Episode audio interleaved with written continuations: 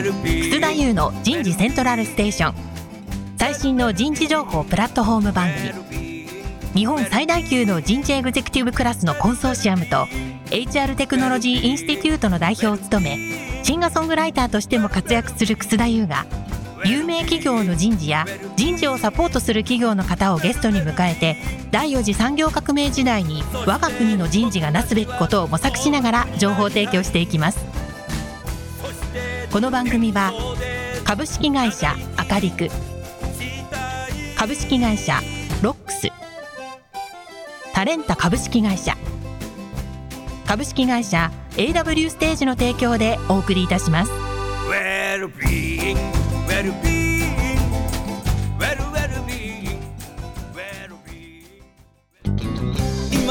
に来たる2023年10月10日火曜日19時30分よりタワーレコード渋谷店6階特設ステージにて楠田優のアルバム「先の見えない時代に生きる」発売記念ミニライブとサイン会を開催いたします入場は無料です教えて昔アリスとテレスがこう言ったのさ楠田優の人事セントラルステーション。最新の人事情報プラットフォーム番組。パーソナリティの楠田優です。皆さんこんにちは。まだまだ9月入りましたけど暑いですね。えー、皆さんは夏休みはどこに行かれましたか？僕はね、あの、今年は8月に10日ぐらいですけども、イギリスに遊びに行ってきました。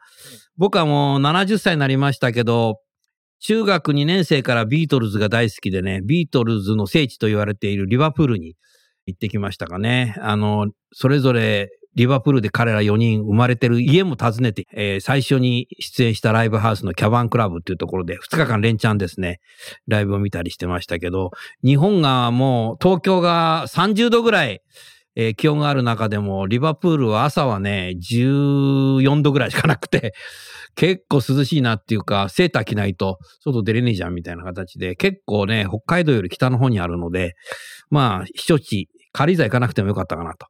いう形で楽しんできました。さあ、今日も行ってみましょう。田村屋の健康ポイント。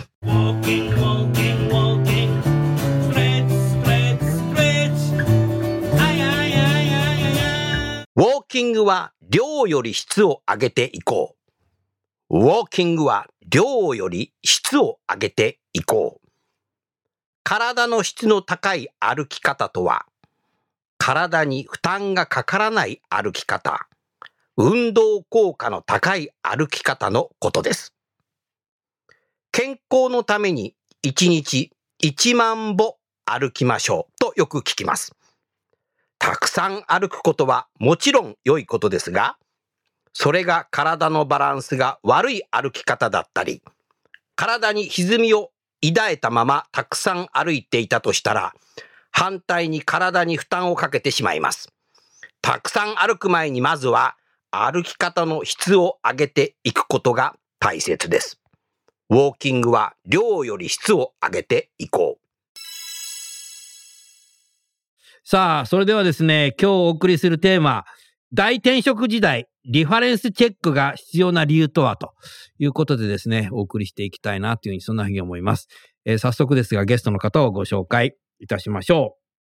株式会社プロレドパートナーズ執行役員 CHRO 人事総務本部長の中西和則さんです。中西さん、どうぞよろしくお願いします。よろしくお願いいたします。今日さ、中西さんさ、はい。ここ、東新宿のさ、ロックスさんの建物8階の、なんて社内にさ、バーがあるんだよね。はい。今日はバーから皆さんね、お送りしています。これ今昼間撮ってんだけどさ、僕の後ろにたくさんボトルがありますけどさ、なんか飲みたくなるけど、今日はまだね、昼間なんで飲めませんけど、会社の中にバーがあるって中西さんいいね。いい、いいんですかね？なんか、もう飲みたくてうずうずしてしまいますけれども。本当だね。今度ぜひここでなんか神社集めてなんかなんかやりたいよね。はい。うん。じゃあ続きまして、えー今日のスポンサーを務めていただきます。株式会社ロックス取締役上級執行役員シニアバイスプレゼントオブコーポレート山田博樹さんです。山田さんどうぞよろしくお願いします。よろしくお願いいたします。山田さんすごいよ、ここのバーは。はい、あのーこだわって作っております。これいいね。今度さ、ええ12月ぐらいにさ、ええ人事の人呼んでここでさ、ぜひやらせてください。なんかやろう。忘年会っていうかクリスマスパーティーぜひお願いいたします。ねはい。え。うん。ここすごいだとボトルあるもん。そうですね。はい。僕の後ろに、僕の後ろに、これボトルあるこれいくらぐらいするのこれ？こ で、その、その金額はちょっと、あの、はい。れぼったくりバーじゃないよね。ぼったくりではないです。はい。健外全に。にステージもありましたよ。ステージマンの、ここはそうですねね、はい。ロックスだからね、もう隣の音楽が音楽がね、ちょっとコンセプトで。うん、やってる。素晴らしいなというふうに、そんなふうに思いますね。うんさあ、じゃあ、早速ですけど、今日のね、テーマ、うんその、リファレンスチェックっていうのをね、リスナーの方に少し山本さん説明をしていただけますか、はそうですね。えーリファレンスチェックというのは、まあ、いわゆる選考の際にですね、まあ、通常だったら面接だったりとか、うん。適正検査というのが多いと思うんですけれども、うん。えーその中で、まあ、候補者と、まあ、一緒に実際に働いたことがある方々、うん。まあ、現職の上司だったり、同僚だったり、部下、あこういった方々から、うん。まあ、実際にどうでしたかと。うん。その人活躍してましたかというようなことを直接聞くというような活動を、まあ、リファレンスチェックというふうに評判だよなだからな評判です。おっしゃる通りです。うん。だから、いわゆる、ちゃんとし会社来てんのとかさ、そうです、そうです、そう始です。まってさ、そうです。で、どういうマネジメントスタイルだったのとかですね。パワハラとかセクハラとおっしゃるですねかないのとか。とかなかったのとか、まあ、逆に強みどこでしたかと。おうどいういいよな事をうまくできましたかとか、うんまあ、逆にこういう仕事はうまくできてなかったとか、うんまあそういうようなことをですね、もう直接聞く。いうようなところで、うんまあ面接とはちょっと違う角度で、うんで、適正検査でもなかなかわからない。やっぱり客観的な情報ですね。うんえーこれを集めるとうんいうのがリファレンスチェックですね。当社はこの事業はいつぐらいに立ち上げたの？えー我々やり始めて4年。になります。えーまあ、ちょうどコロナの前ぐらいのタイミングで始めたとうんいうようなところで、まあ、ちょうど、あの我々も実際自分たちがうん採用をする側になるようになってきまして。当時。なるほど。そうなんですよ。ロックスももう100 200人ぐらいまあ、今社員200名ぐらいなんですけど、うん。当時30名ぐらいから、まあ、人を採用するぞとうん。いうような時に、やっぱり僕たちもいろいろとこう苦しみまして、なるほど。はい、あの面接だけじゃわからないと。わからない。いうふうになった時に、まあ、欧米ではもうこのリファレンスチェックっていうのが当たり前そうだに行われているというのを聞き、うん。で、日本では全くこれが文化として根付いてないとうん。いうようなところで、まあ、これから必ず、こう、中東の転職も増えるし、流動化、うん。もう人材の流動化っていうのは間違いないとうん。いうふうに思っていたので、うん。あ、これは、まあ、リファレンスチェックが日本に広がることで、うん。まあ、その、まあ、ミスマッチが減っていくということにつながるだろうというので始めましたね。ありがとうございます。後ほどもうちょっとね、詳しくお話を聞きたいと思うんですけど、中西さん。はい。中西さん、そういう中で、この、ロックさんのバックチェックっていうね、製品サービスがついてるけど、これをこう使ってるわけですね。はい。キャリア採用の面接をする中で、重要視することってもなんか3つぐらい教えていただけないですか？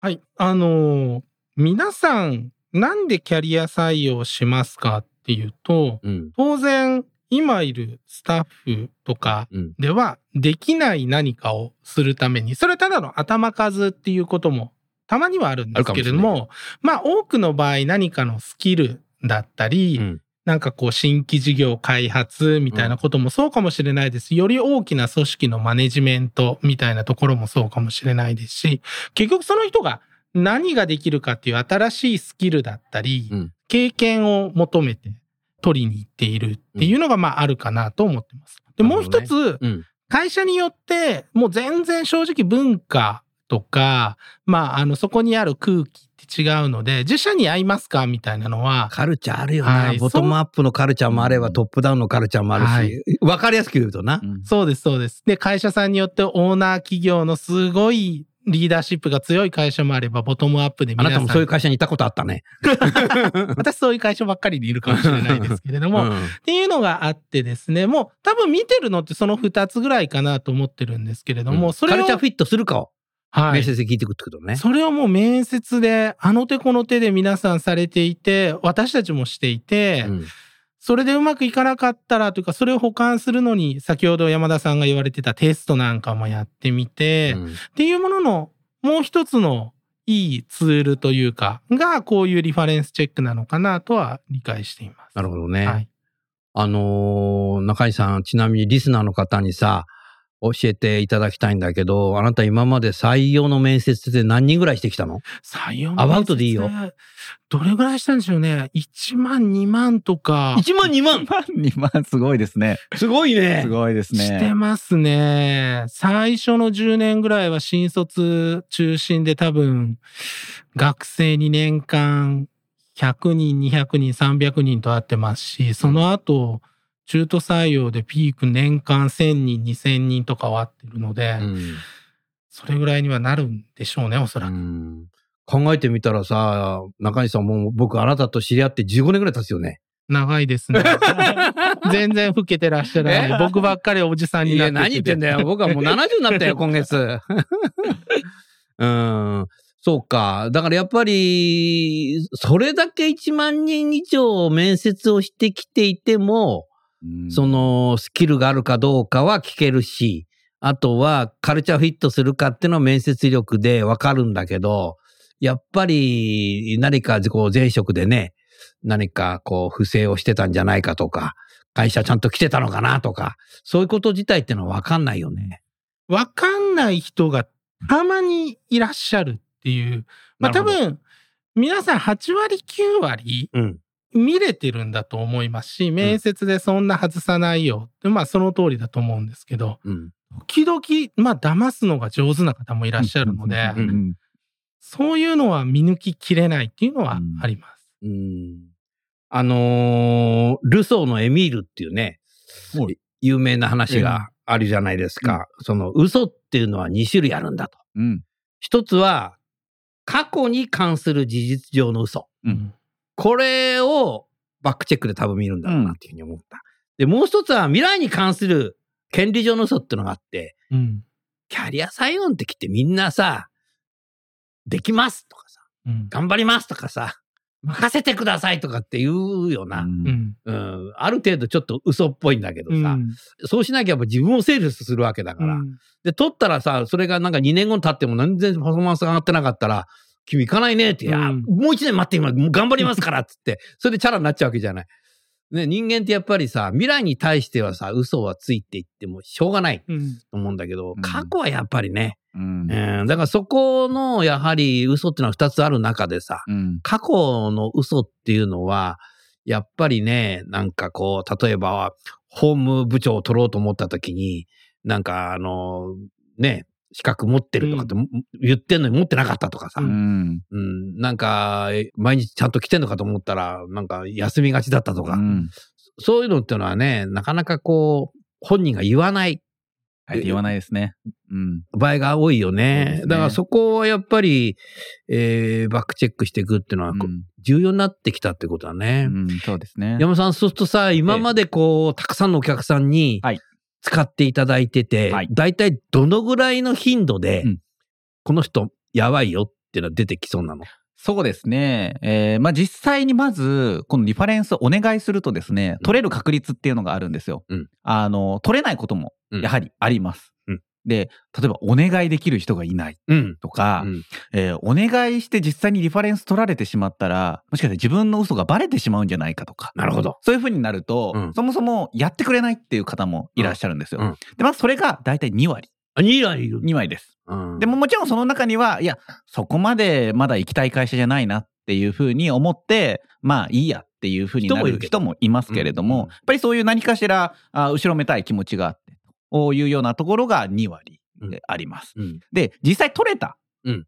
レポ、リファレンスレポート。この中でも、うん。本当皆さんですね、一番最初は、全部いいことしか書かれないんじゃないか自分自身自が分知り合いとか同僚とか、ま前の会社とかと。、そうです。前働いてたんだけど、その人が他社に転職すると頼みやすいから多分はい頼むんだろうけど、はい。まあまあ、くねみんなさ、友達だから、そうなんです。うん、いいこと書いてくれんだろう。とあの中西くんと山田くんは、とかって思うんだろ、とみんな。思いきや、うん。やっぱり10人に1人ぐらい、うん1割うんは、あの、むしろネガティブな表現の方が多い。え、そうなんだ、やっぱり。はい。あのでもそれはちょっと想定外だな。そうなんですよ。うん。やっぱり大体皆さん、いいこと、まあ、ポジティブなことが7割、8割。うんで、まあ、ここはとはいえ、弱みですよとか、気をつけてあげた方がいいと思いますよ。うん2割ぐらい、うんこういうようなのがやっぱ一番多いんですよね。うんで、ただそれに対して1割弱ぐらいの方は、やっぱりもうネガティブなことの方が多い。あうん、もうここは、まあ、あの、一番よく使われる質問だと、もう一度この人と一緒に働きたいと思いますかっていう質問をですね、お使う会社さんが結構多いんですよ。うん。で、これに対して、うんもう思いませんと いうふうにうん書かれ、うん理由がずらーっと書かれてるみたいなケースとかもやっぱりあるんですよね。自分でお願いした人ですよ。朝来ないとかな。はい。なんで、やっぱりそれは、たくさん連発するわけではないですけど。仲は良かったかもしんないけど、はい仕事はしたくないってそうです、そうです、そういうこです。とだよな。そうですあーありますね。複数の人から取るんでしょ？そうです。大体あ何人ぐらい取るの？大体2人か3人。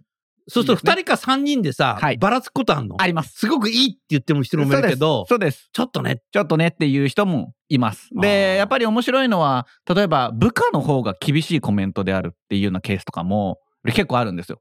上司、同僚、部下、それぞれから取るケースっていうのが結構多くて、うんで、いろんな角度の視点から取るんですけど、部下が実は一番厳しいコメントをしている。だったりとか、やっぱりマネジメントが合わなかったからでしょうね。うんあの、ちょっと自分にマネジメントスタイル合いませんでしたとか、あの、ちょっとまあ厳しい局面ありましたみたいなことは、結構冷静にシビアに部下の方が書いてるみたいなこともありますね。客観視ってさ、よく一緒にいる人ほど知ってんだよな。そうですね。うんうん。このバックチェックじゃないけど、一つね、360度サーベイで面白い話をしよう。うんせっかくラジオだから。うんあるね、大企業の人事担当役員に訪問したときに、こんな話をしてくれたの。毎年360度サーベイをやっていて、えーグループマネージャーままでやってたんだ。うん。で、彼は執行役員なんで、評価者としてやってたんだけど、その人事のマネージャーが、役員もやった方がいいんじゃないかって言って、勝手にね、社長に言ちゃったんだって。うん。おい、それやった方がいいよって言って、初めて、今まで評価者しかやったことなかったんだけど、いわゆる360度サーベイの非評価者をやったんですって。それで、こうやって、ある日になると、その、パソコンの画面で、結果わかるわけ。で、それを見たらさ、ムカついたんだって。すごくね、低くつけてるやつがいて、ですぐわかったんだって。同期入社の執行役員事業部長だって。絶対いつだって言うんで。それで頭きてね、内戦で、なんとかくんいるって言ったら、呼び出してさ、お前こんなの前つけんなよって言おうと思ったら、なんとかくんいるって言ったら女性が出て、あ、もうあの、お帰りになりましたっていうか、頭きてガチャってやって、その画面出てるやつをプリントアウトしてさ、丸めて、ポケット入れて、自分でバーに行って飲んで、ベロベロに酔って家帰ったんだって。そしたら奥さんが、あんたどうしたの？って。お前見てくれよ、これだぜって。奥さんがね、じらーっと見てくれて、あんたなんかこんなもんだよって言った。これ面白くない？これ。で、それをね、言われたね、何日後にね、僕はその役員に会いに行った。うん。それでね、うん次の日ね、そいつがもう会社にいたんで、うん内戦して、うんありがとうねって言ったんだって。うん うん、だからやはりね、身近にいる人って言って、やっぱ奥さんがよくわかってる。うん。あんたなんてこんなもの言ってる。んだうん。から、これめちゃくちゃ面白いな。うん。だから360度サーベイさ、本当奥さんもやってもらった方がいいんじゃないかという話だけど、リファレンスチェックはちょっとできないな。まあそうね。うちの旦那はね。転職できなくなっちゃったのもあるんだけええそど、うなんですよ。これやっぱ同僚とか部下とか、やはいるっていうのは絶対必要だね。そうですねうん。でやっぱりまあ自己評価がどうしても高くなりすぎちゃう人もいますので、うんまあそうするとそもそも高い人って面接でそもそも高いことを言ってしまうっていうようなところありますので、あ、確かにな。はい。うんう。んなるほどな。そうすると、どんなことが多いの？そのネガティブなことを書いてくれるし周囲の人って。そうですね。まあやっぱり、まあまずそもそも成果上げてませんでしたっていうふうに、まあ率直に書かれることもやっぱりありますあし、る具体的だねあとはコミュニケーション。人間関係。これすごく多いです。多いの？あの、つまり、この人がいることで、組織に悪影響を与えてました。周りにとても悪影響を与えてました。他の人が傷ついてました。うん辞めました。こういうようなケースは非常に多いですね。なので、やっぱりその組織に対しての本人は自分のせいじゃない？そうおっしゃってないんだよな。なんで自覚してないんですよ。あいつが悪いんだみたいな。そうなんです、そうなんです、そうなんです。なので、スキルはあるけれども、やっぱりコミュニケーションがとっても難しいですっていうような書かれ方をするケースはとても多い。で、それは特にやっぱり専門性が高い人あほど、やっぱりそういったものはすごくありますし、だから絶対にマネジメントには向いてませんっうんていうふうに書かれる人もいますし、うんよく見てるね。なので、やっぱりそれは、あの、合否を出す、出さないっていうところにも使いますし、まあ、それを分かった上で配属に使うっていうケースもやっぱりあります。うんああ、そうだね。マネジメント想定ではこの人は採用しない。うんスペシャリストの想定で採用しようみたいな形で、そういうような形で少し軌道修正をするケースもありますね。うん。それはでもさ、中西さん考えてみたら面接官よりすごいよな。いや、もう、先ほど先生が未来のことは嘘をつくかもしれないって言ってたんですけど、まあ、うん。言っても中途採用で受けに来ている方って、それまで30年とか40年とかもう働いあ、まあ働いてる年数っていうか生きてきてらっしゃっていて、うん。まあ過去にやってきたことも多分何度も繰り返しうん。同じことが起きているので、うん。やっぱりまあ、これからの、まあ、来てくれた後の未来の働き方って、過去に出てきた働き方と、ある程度多分近しいうん。ものがあるんだろうなっていうふうに思うと、うんやっぱりもう一緒に働いた人に聞いてしまうのが本当に早いなと思いますね。うんはい。なるほどな。山本さんね。はい。今これ話しながらよぎったんだけど、ええやはり業界ってあるわけじゃない。はい。トップ企業がうん導入してるとする。はいこのバックチェックを。はいそうすると、はい転職者ってその業界に行きたくて、はい。トップ企業からなんか応募したりするケースもあったときに、多いですね。トップ企業を落とされると、ええ次のレイヤーの企業に行くよね。はい。でね次のレイヤーの企業が、まあ、業界ナンバー2とか3とかね、はい。そこの企業が導入してなかったら、はい。結構危ない。だからリファレンスチェックで仮に原因で落とされてしまった人うん。を、まあナンバー2、ナンバー3の会社さんがリファレンスチェックやってなかったら、うんまあその実を知らないままうん。先行することになりますので、なるほど。はい。あの、実はやっぱ業界の中でリファレンスチェックをやってる会社が多くなればなるほど、うんリファレンスチェックで落ちた人を採用してしまうっていうようなリスクは導入してない会社さん増えますね。増えるよね。はい。なるほどな。中西さんさ、あなたなんかさ、アメリカにもいたし、オーストラリアにもいた。ということで、結構、欧米ってリファレンスチェックって当たり前になってない？そう、もうおっしゃる通りで当たり前で、あの、まあ、先ほど先生におっしゃっていただいたように、まあ私採用は長く携わっているので、やっぱりまあいろんな候補者を見て、いろんな候補者がより角度高い方、あった方、うん将来輝ける方を取りたいっていうので言うと、うん。面接のクオリティをどう上げますか？うん。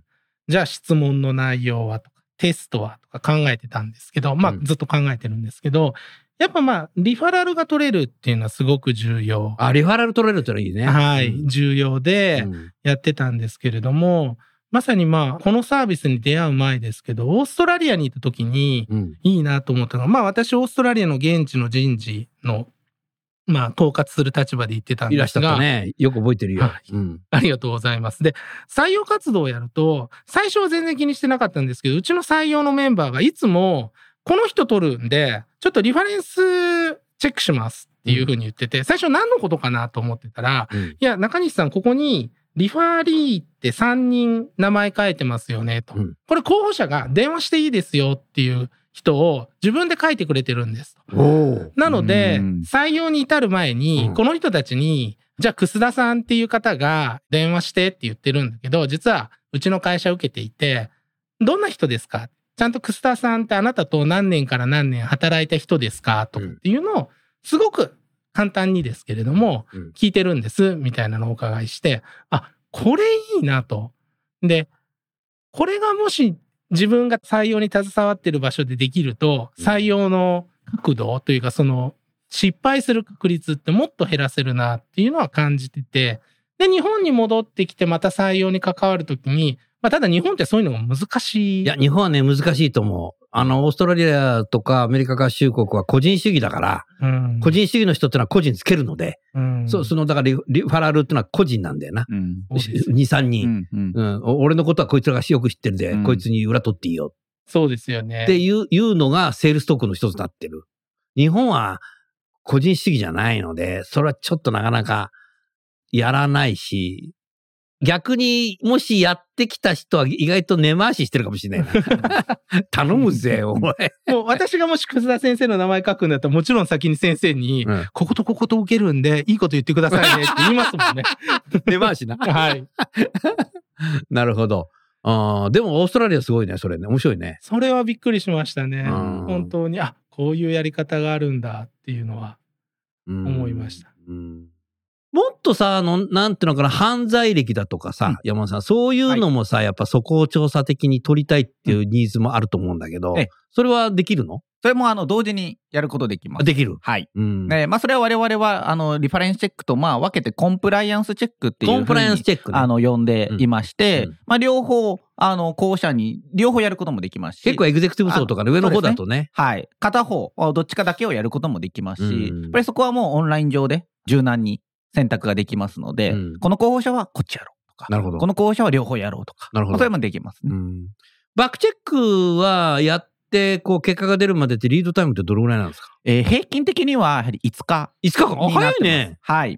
で、まあ、これも平均なので、うんうんあの、まあ、1週間かかるケースもあれば、2日で終わるっていうようなケースもありますな。るほど。で、まあ、大体皆さん、あの、企業さんも、うんまあ、1週間ぐらいの期限設定される会社が一番多いんですよ。うんなので、まあ、大体その前日とかに終わらすみたいな形が多いんですけど、うんまあ、ある会社さんは、もう締め切り2日後。おうっていうですね、設定をする会社さんとかもあります。あるんだ。2日後にしたからと言って、うん取れるさっきの率うんは落ちないんですよ。落ちないんだ。はい。そんなもんなんだね。なので、もう2日後にお願いって言ったら、うん2日後にみんな頑張って対応する。まあ、ただやっぱりまあ平均的にはやっぱ1週間で期限依頼して、まあ大体5日、4日5日ぐらいで取れるっていうのが一般的です。中西さん、その、最終面接と合わせてやるのかなと思ったけど、いかがですか当社はそうですね、基本的に最終面接実施後、もしくは同時ぐらいに依頼をしているケースが多いですと。うん。で、まさに大体まあ1週間ぐらいを考えていて、うん。依頼された、まあ、候補者の方は多くの場合、まあ、うん。この会社だとそういうことをやらないといけないっていうのを事前に知ってるので、うん。まあ、あの、準備のいい候補者だったら誰に頼もうかなって考えてると思うんですけれども、考えてなかったとすると、そこから誰に頼もうかなって考えて、一応頼む相手の人に一言、普通はお声掛けをして、で、その相手の方が依頼を受け取って回答するって考えると、うん。まあ一週間ぐらい見ときたいかなっていうので、まあ一週間の中でその採用スケジュールというか、うん。最終面接の合否判定をして、内定を出すためのこうスケジュール感で問題なければ、まあ大体最終面接と一緒ぐらい。でも、ここがスピード勝負になっていて、うんもう最終面接したら2日でオファーしないと逃げられるみたいなになると、うんもうそれはもうその分前倒しとお願いをするっていうふうにはしてますね。うんはい。なんかこう優秀そうな人って他社も受けてるだろうからそうです、ね。はい。一日違いでね、はい。他社に行ってしまうことはあるよね。うん、僕ももう若い時に2社受けて、1社から、あの、当社にぜひ来てくださいって言って、はい、わかりましたって言ったら、もう1社が次の日電話かかってきたんですよ。うんぜひ当社に来ていただきたいんですけど、あすいません、昨日もう1社の OK 出しちゃったんで、え、もう1社ってどちらでしょうか？はい、あの、田町の N っていう会社です。N ですか？とかつって。結局それで N 入っちゃったんですよね。もう一社は F ってとこでしたけど。ラジオで言っちゃったけど、まあいいよ、もう大昔の話だから。大昔よ。うん。中西さん、でもさ、そんな1万何人も面接してくるとさ、やっぱりそのポジションということで免許とか資格とか取ってないとダメな職種ってあるじゃない。はい。そういうのもさ、本人はと持ってるって言ってても意外と持ってなかったりすることってあるあるなんだよね、この業界。ね業界っていうか面接ってね。だからそういうのも取れるよね。あの、なんかエピソードない？そういうの。いや、あの、これは今となっては取り方も分かっているので簡単に見れるんですけれども、うん。まさに先ほど先生が言われた、弁護士資格持ってますみたいな話だとかで、まあ日本の弁護士資格って実は検索すればあ誰が先生かっていうの今になったら分かってる。今はわかる。そうだね。ただ当時はそういう知識もなくて、や、すごく面接では法律のことをよくご存知で、ね。上手に喋られる方で、うんうん。それで採用してみたら、半月ぐらい経ってくると、うん。あれ？なんかおかしいぞみたいな、ざわざわざわみたいなのが一緒に働く人の中で出てきて、で、そこから、あれ？なんかがおかしいと、まあ、慣れてくると、履歴書を見ても、どこを見ると怪しいかみたいなのも だんだん分かってくるんですけれども、うん。まあ当時分からなくてですね、ただなんかおかしいなってなって、結局、きちんと調査をしたら、うんありとあらゆることが嘘で、びっくりして、嘘のプロなんだ。はい。ただまあ、うその嘘のプロフェッショナル。入社しているんだね、そういう人。1ヶ月とかで、うん。でもまあ、要は会社にほとんど損害がない段階で、その時はまあ、対応ができたので、うんまあ良かったですね、みたいな話だ。もうそこから先は私自身はもうニアミスしかなくて、うんただニアミスは、あれですね、とある方を採用しようとしていて、例えば、うんあの、オファーも出して承諾いただいた次の日かその次の日ぐらいに、現場のマネージャーが、うんなんかこの前取った人の前職が取引先で、うんあの人取るのやめとけって言われたんだけど、どうしようってなって。1万人以上やってるとそういうのあるあるなんだね。やめとけって言われてどうしようってなったんですけど、うん。なんでやめといたらいいですかっていうのは、社内秘密なので言えませんと。ただ、やめときなさいって言われて、最後やめたんですね。うん。1年後に同姓同名の方が違う会社で、あの、数億円横領したっていうので捕まってまして、なるおそらく、これさ、うん。山田さんさ、はい。1万人以上面接してるとこういうエピソードから学習していくんだろうけそうど、ですね。そんなことをさ、いこれからキャリア採用たくさん取ろうとするところがさ、1万人まで待ってらんないよな、おっしゃ俺る通りですね。うん、それはもうすぐはい。やんないと。はい。それはすごいな。うんあ大きい会社だと、正直そこで出る損害が、まあ仮にうん千万単位だったとしても、うんまあ小さなお金かもしれないんですけど、うん特にまあ50人、100人、まあ我々の会社今200人ぐらいなんですけど、このフェーズで一つ馬場を引いてしまうと、まあ相当経営にダメージが大きいので、まあそこはリスクヘッジというかリスクマネジメントみたいなところでも、まあ有効かなとは思ってます。入れちゃいけない人は絶対入れちゃいけなそいうとですね。うん。いうことだね。うんでも中西さんいろいろ話してくれたら面白いね。面白いですね。山田さんせっかくだからさ、中西さんなんか質問ある？あ、質問ですか。うん。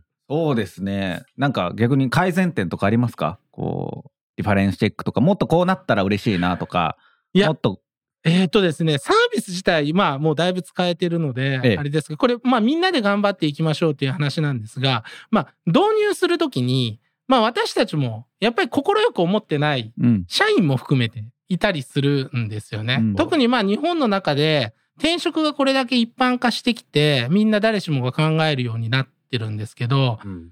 いわゆるこれリファレンスチェックっていうとカタカナなのでよくわかんないので、日本人が知ってるのでいくと、うん素行調査とか、そこを調査だよな。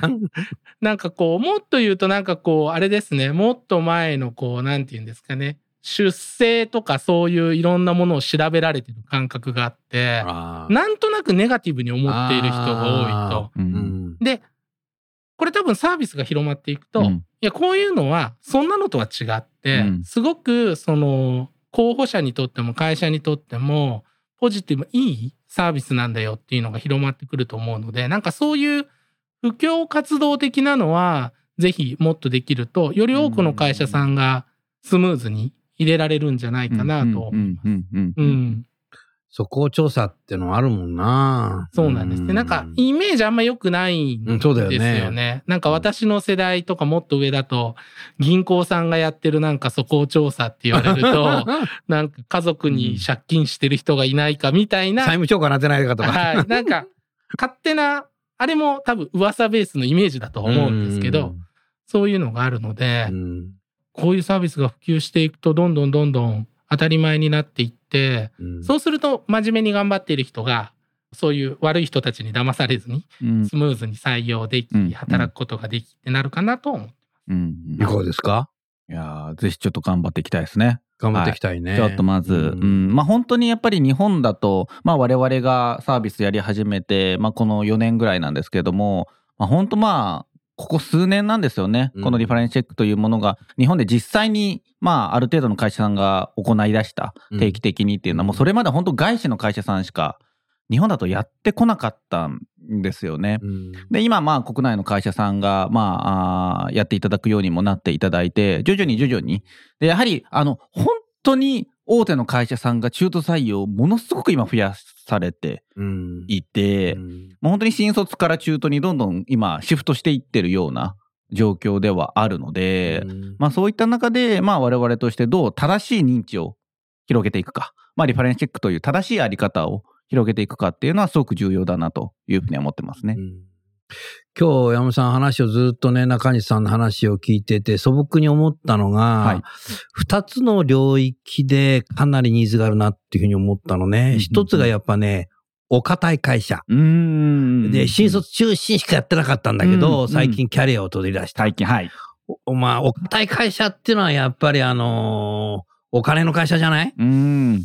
うんだから金融は結構新卒中心でやってきたけど、最近やっぱキャリアも取るようになったので。そこのリスクマネジメントっていうのは、なんかバックチェック使うんじゃないかなと思ったけど、うんいかがですか？いや、おっしゃる通り、今、すごく広がってあやっぱそうなんだ。おります。はいうんやっぱり大手の、もうまあ、金融系の会社さんが、まあ、一社使い出すと、うんやはり、あの、他の会社さんも一気にハードルが下がるなるほど。んですよ。うん。で、リファレンスチェックって、その、使い回すことが実は可能ではあるんですよ、どういうこと？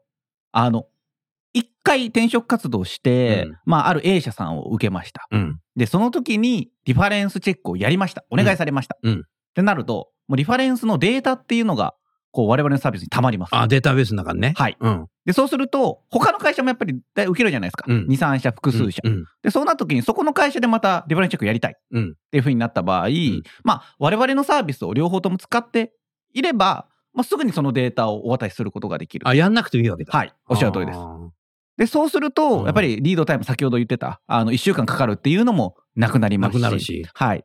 じゃあもうその業界には入れなくなっちゃう。おっしゃる通りですそういうことだね。あの、悪い方はですね。悪い方はねリファレンスが悪い方は。うん。はい。なるほどね。はいうんあともう一つがさ、みんな今どこの会社もさ、中西さん、はいデジタル人材が欲しい欲しいって言うんですけど、結構さ、当社に全くデジタル人材ないとさ、うん結構いろんな企業でね、なんか騙されちゃった。何にもできないのに入ってきちゃったとか。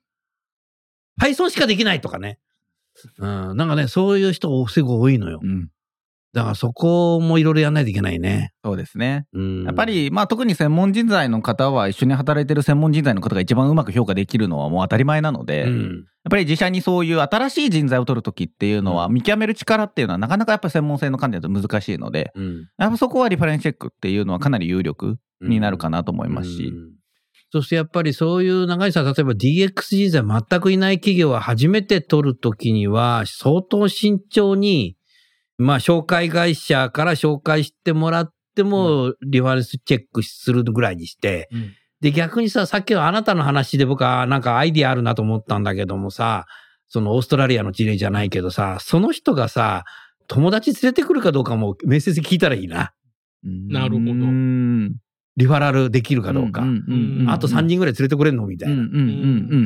そしたらね、いいじゃん。うん。うん。これから多分そうしていかないと、一個一個やってるとさ、いろんなとこから取るよりも、うん。そういう形でい取るってやり方もあるかもしれないね。うん。あのまあ全然違ううんあれですけれどもまさにまあリファーラル採用をどう増やしますかみたいなのは各社の課題でっていうのはあるんですけれども、うん。まあいい人は周りにいい人がいる確率が高いっていうのはね。まあ類は友を呼ぶって昔から言ってますし、うん確率は高いので、うんまあそういうところも視野に入れながらっていうのはおっしゃる通りかと。はい。いい人はどこ行ってもいい。類は友を呼ぶ。これがだから今日のテーマじゃないけども、いわゆる辞めた人をまた入れるっていう、はい。なんて言うんだっけ、それ。あの、いわゆるあれですよね。出戻り採用。的なやつですね、うん。それがはい最増えてるっていうのも一つのうん証拠かもしれないね。はいうんまあでも今日ね、いろいろ話聞いてきて、相当やっぱ採用も、こう、柔軟えーにやれるようになった中に、他方やっぱりリスクっていうこともきちっとうん。やらないと、とんでもないことがうん。ある。で、一時が万事うん。なので、やっぱりそこはバックチェック使わないと。うん。なんかもう、バックチェックさ、はい使わない理由ってないんじゃないの？もいや、おっしゃるとりです。う。ね、はいい。かに使うかっていうことを考えるっはい。ていうことだね。はい。バックチェックってなんか導入するときってすごい時間かかんの？いや、時間わかんないです。明日からでもできるの？あの、明日からでも、あの、まあ、セキュリティ面とかで、ああの、厳しい会社さんであれば、うん。そういうチェックとかは必要ですけれども、もうでもあなたの会社はもう結構いろんなとこも使って、そうですね。あの、日本の、あチェの、ックの厳しい金融でもおっしゃる通りです。お使いがってるから大変どこの会社でもチェックを通過できるようになっておりますので、うんあの、セキュリティ面で、まあ、導入できないっていうケースはもうないかなと思いますねうんな。るほどね。そしたら今日ラジオを聞いてる企業で、うちも最近採用、キャリア採用取ってきててさ、はなんかそういうなんかリスクがありそうだなと思えば、はい。ロックスのホームページからそうですね。アクセスしていただいたら、ぜひ、すぐ営業がはい。訪問してご提案させていただきますので。いけるということだね。はい。で、実際にどんなものが見れるのかみたいなものも、うん。やはり、こう、実物を、ちょっとまあサンプルでうん見ると、またこう、イメージが、こう、変わったりとか、うんあーすると思いますので、うんまあ、そういったものもすぐにお見せできればと思います。うん僕今日さ、あの、中井さん思ったのがさ、このロックス自体がさ、バックチェック使って採用してるってのはこれすごいな。まあ、これで使ってなかったらさ、俺、このこの番組今日ひっくり返したことそれはもうひっくりない返した もう、もう、僕らはもう取れないと、絶対にこう、内定が出ないなるほどっ。ていうような形なんで、うんもう、あの、リファレンスチェックなしで採用するっていうのは、もう僕らのロックスという選考の中では、絶対起きないというような形ですので、素晴らしいね。はい。ありがとうございました。それでは最後にですね、ご出演いただいた方に、リスナーの皆さんにメッセージを添えていただきたいと思いますが、その前に、私の作品を聞きましょそうそうだね。やってみなよ。いいじゃないか。すぐにやってみよう。僕の上司は心理的な安全だから。僕はエンゲージメントが高い。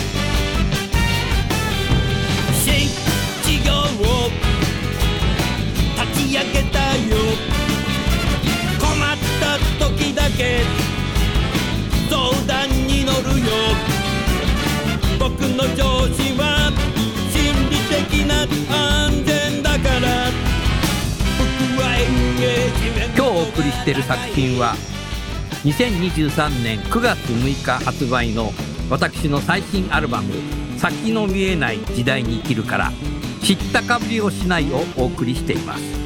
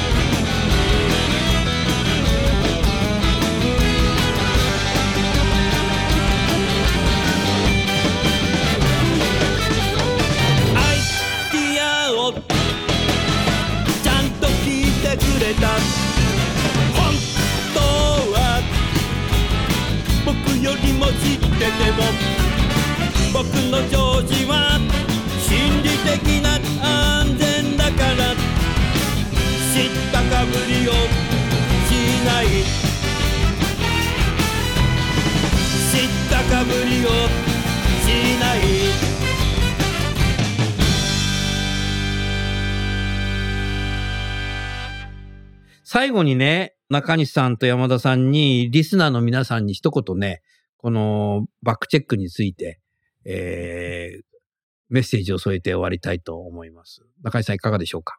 はい。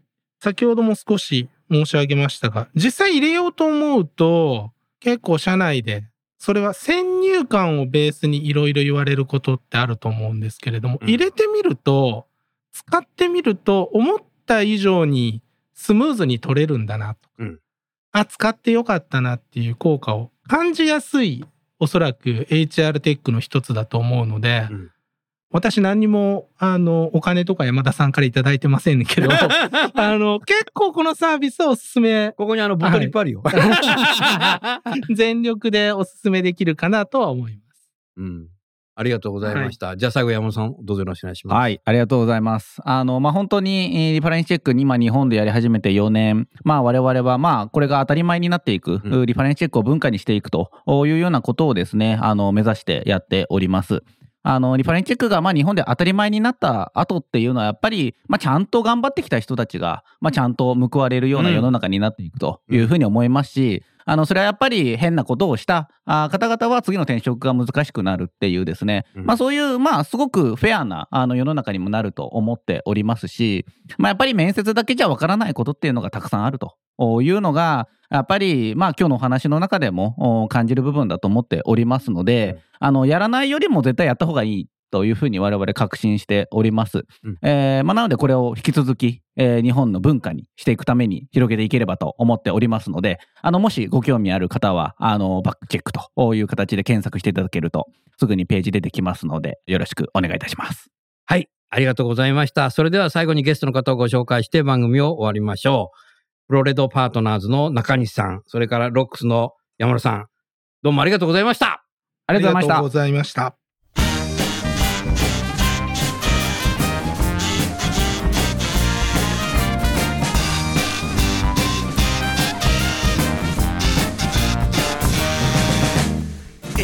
の番組はいかがでしたか？楠田優の最新アルバム「先の見えない時代に生きる」の中からインターンシップに行こうとともにお別れです。この番組は理系学生の登録数利用率ナンバーワン大学院生修士博士理系学生ポスドクのための就活サイトアカリクを運用する株式会社アカリク前職での評価とコンプライアンスチェックでキャリア採用の失敗を未然に防ぐバックチェックを提供する株式会社ロックス。ワークハッピーな世の中を作るをミッションとし世界の HR テクノロジーを日本市場に展開するタレンタ株式会社。職場でできるストレッチと質の高いウォーキングを提供する健康経営サポート企業の株式会社 AW ステージの提供でお送りいたしました。それでは次回も初めてわかるさインターンシップに行こう時間を見つけて僕のやりたい仕事が